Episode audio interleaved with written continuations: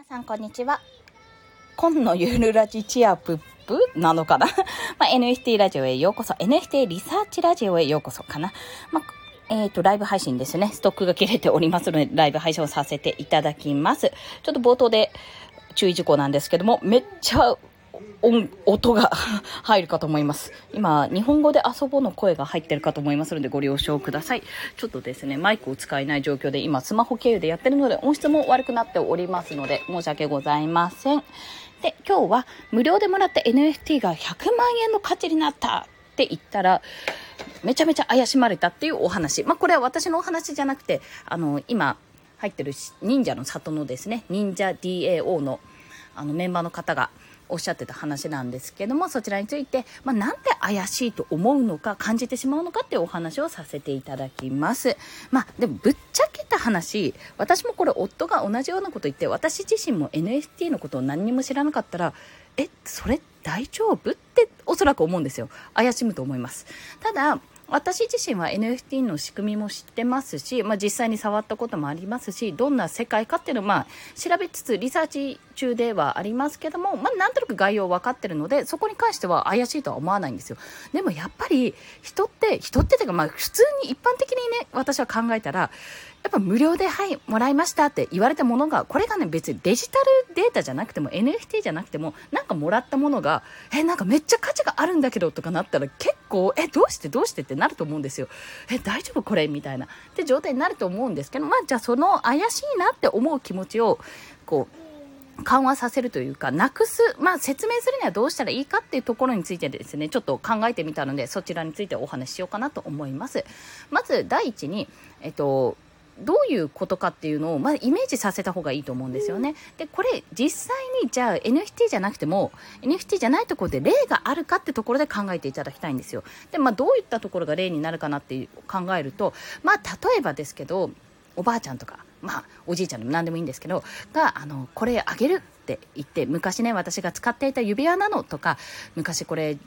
おじいちゃんがね、読んでいた本なんだ、みたいな感じで譲ってくれたとしましょう。無料で。孫に、孫である私たちに、私というかあなたに譲ってくれたとして、まあ、はい、そうなんだ。なんかすごいボロボロだし、なんか汚いし、これ、なんか、どうなんだろうな、みたいな感じで、まあ、とりあえずもらっとくじゃないですか。で、それを例えば、骨董賞とかの鑑定してくれる人にね、鑑定してもらったら、めちゃめちゃこれは価値のあるものですよってって。まあ、なるほど鑑定団ですよね。開運、あ、なるほど鑑定団だっけ？開運、何でも鑑定団だ。鑑定団のイメージですよ。で、鑑定してもらったらすごい高価なもの、あ、高価な価値があった。まあ、びっくり。これってそんな価値があったんですね。ただのボロい指輪かと思ったら、ただのボロい本かと思ったら、こんな価値があったんだってことは、優にあり得るんですよ。それはイメージしやすいと思うんです。でも、今回の場合、その NF、NFT ってところですよね。でその NFT ってところと要はデジタルデータっていうところがまず懸念点の一つ。要は実体のないものに対してなんか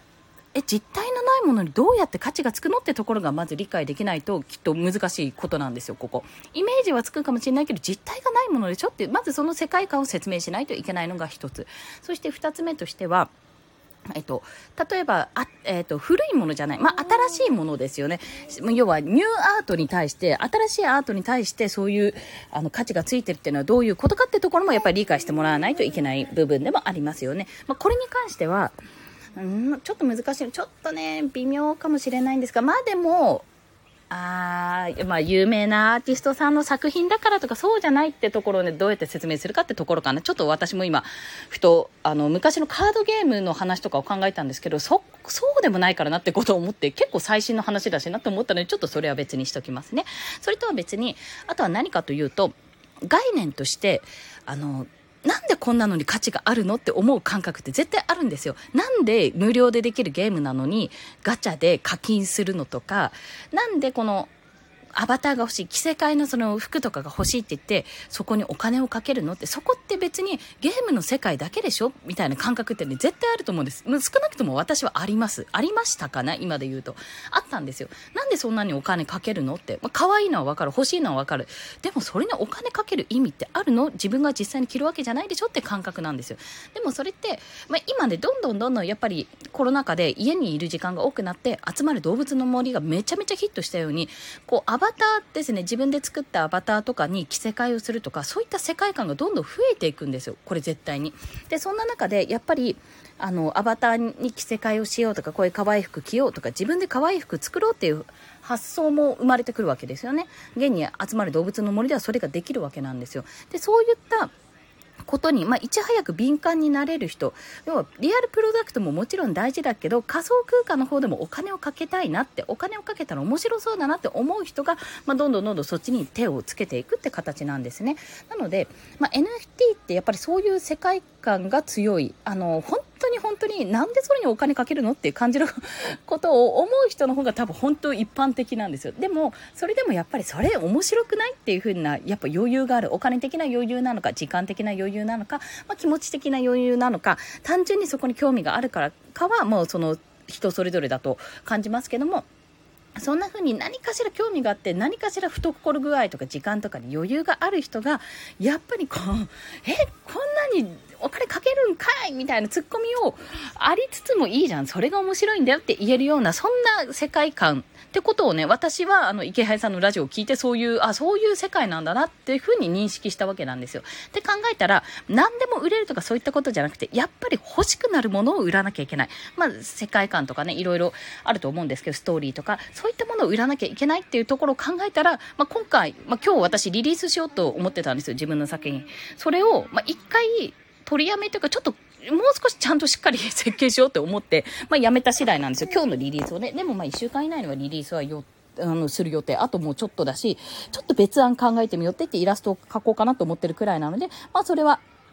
全然問題はないんですけども、まあ、そんな感じで無料でもらった NFT に100万円の価値がある怪しいっていうのはもう至極一般的な話でしかももらった相手が知ってる人とかじゃなくて全然その自分も実際に会ったことない人からもらったら絶対それウイルスがついてるんじゃんとかなんかこう法外な請求をされるとかそんな感じで騙されてるんじゃないのって思ってって思ってしまうとか思われてしまうのは全然もう無理もない話当たり前なんですよ。現にそういうあの危機管理は絶対した方がいい。あの絶対した方がいいんです。ただ今この世界でやっぱり SNS 上の世界でこのピリッとした空気ももちろん持ちつつあ詐欺案件ねはいはい終わりで切るんじゃなくてあ何それ面白そうだねって仕組みを知ってあこういうことかってことを知ってどんどんどんどんなんかそれに挑戦していくその NFT 買ってみたらこういうの面白そうっていうのをどんどん試してみてあ実際に面白いね楽しいねっていう人がどんどん増えていく。でその楽しいねっていうユーザーがすごくあのまあ言ってしまい芸能人とか 政治家さんでも何でもいいんですけども、まあ、著名人ですよね。がそれをやってくれるとやっぱ信頼度が一気にぐっと高まってくるので、まあ、そういう形でねどんどん広まっていけばいいかななんてことを思っております。今日お昼のライブ配信であの関口メンディーさん EXILE のメンディーさんが、まあ、そのイケハヤさんの CryptoNinja ってもう本当にね今可愛いんですよあの忍者。欲しいんですけどなかなか手が出せないんですが、まあ、その忍者さんをもうようやく購入できたってオファーできてようやく落札できましたみたいな感じで、まあ、まさかの2人がコラボするっていうコラボというか関わり合うっていう驚きの展開見せたんですけどこの関口メンディーさんが NFT を買っているもうそれだけじゃないんですよいろんな NFT 買ってるんですけど買っていて、まあ、それがそれをアイコンにしてるんですよツイッターの。どんどんそんな風にファッションというかなんだコレクティブルになるのかな、まあ、どんどんねそういう文化が生まれてきたらあこれいいかもって思って買う人がやっぱりさ増えてくるんですよ。でそんな1000万2000万とかすっごい高いものじゃなくてもう少しライトなまあ、1000円、2000円とは言わず、まあ、数万円のものですよね、を買うようになってくると思うので、まあ、そんな世界の最先端のね、今、波にちょうど乗れるタイミング、だからこそ、まあ、無名だからすぐには何か影響力とかないから、すぐに何かできるっていうより、無名だからこそできること。っていうのは、まあ、早く作って、早く設計したものをね、作ってどんどんどんどん広めていくことだと感じております。まあそんな感じでちょっと楽しんで NFT